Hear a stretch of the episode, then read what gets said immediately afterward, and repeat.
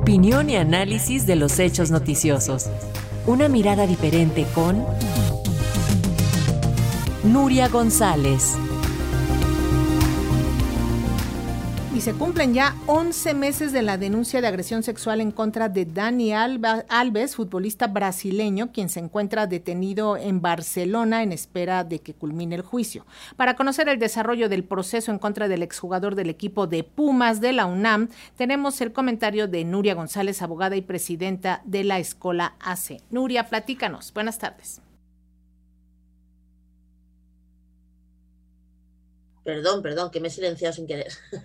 buenas tardes, buenas noches. Eh, pues hay tres novedades en el caso de Dani Alves que han pasado en los últimos días. La primera de ellas es que el jugador, eh, Dani Alves, el presentador agresor, volvió a solicitar la libertad provisional porque está en la cárcel, en prisión preventiva desde el 20 de enero de este año, después de que se denunciara la agresión sexual a una chica de 22 años en una, en una discoteca muy conocida de Barcelona es la tercera vez que la pide y es la tercera vez que se la deniegan. ¿eh? La, audiencia ha dicho que no, precisamente esta vez le ha dicho que no por la cercanía que tenemos ya del juicio. La instrucción está acabada y esa es la segunda novedad, que es que la Fiscalía, el MP, que nos entendamos todos, ha pedido para Dani Alves una pena de prisión de nueve años por agresión sexual. Ahora falta que la, acusación particular, quiere decir la víctima, agregue también su escrito de acusación eh, exigiendo la pena que considera necesaria la abogada de la víctima y además el fiscal ha solicitado que se le indemnice a la, a la víctima con 150.000 euros, que ahora sí, al cambio al peso, no lo sé, pero bueno, una, es una indemnización bastante grande en comparación con las indemnizaciones penales que hay. Para que os hagáis una idea, las, las, las indemnizaciones más altas que se han concedido en el Supremo en agresiones sexuales a menores, que no es el caso, rondaba los 80.000 o 90.000 euros. En este caso se piden 150.000 euros de eh, indemnización. Y la indemnización es la tercera cosa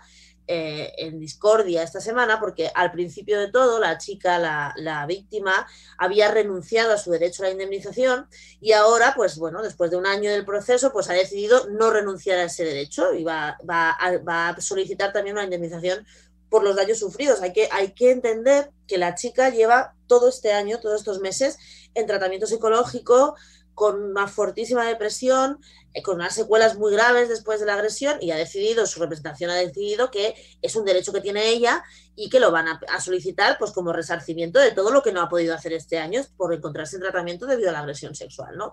Este punto de que ella haya decidido no renunciar a su derecho como víctima de reparación dineraria, pues ha hecho que toda la prensa especialmente la prensa deportiva, pues haya tirado encima de la víctima como para intentar blanquear un poco el asunto diciendo que ves que al final es que ella denunciaba porque él quería el dinero de Dani Alves. En absoluto. O sea, la fiscalía está pidiendo, como digo, nueve años de prisión.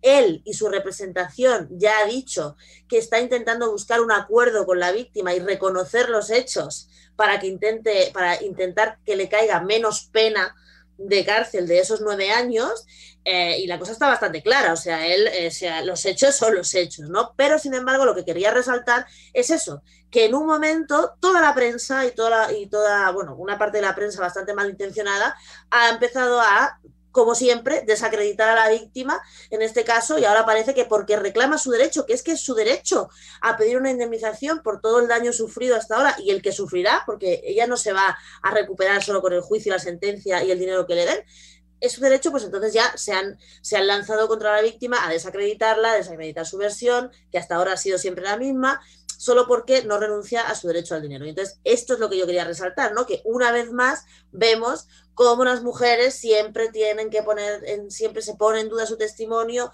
siempre se le exige mucho más. Si fuera un hombre, a nadie se le ocurriría que renunciara a un derecho de indemnización que le corresponde por, que le corresponde por ley, ¿no? Sin embargo, como es una mujer, pues para demostrar que es verdad lo que dice, tiene que renunciar incluso a sus derechos más básicos, ¿no? Y en estas estamos. Como digo, falta el escrito de acusación particular de la, de la representación de la víctima y falta que ya decreten el, el día del juicio, que pues ya será seguramente enero o febrero del año que viene, y a ver qué es lo que pasa. Pues vamos a estar muy pendientes. Eh, Nuria, te lo agradecemos muchísimo este enlace. Muy buenas tardes. Muy buenas tardes. Hasta luego, gracias. Hasta luego.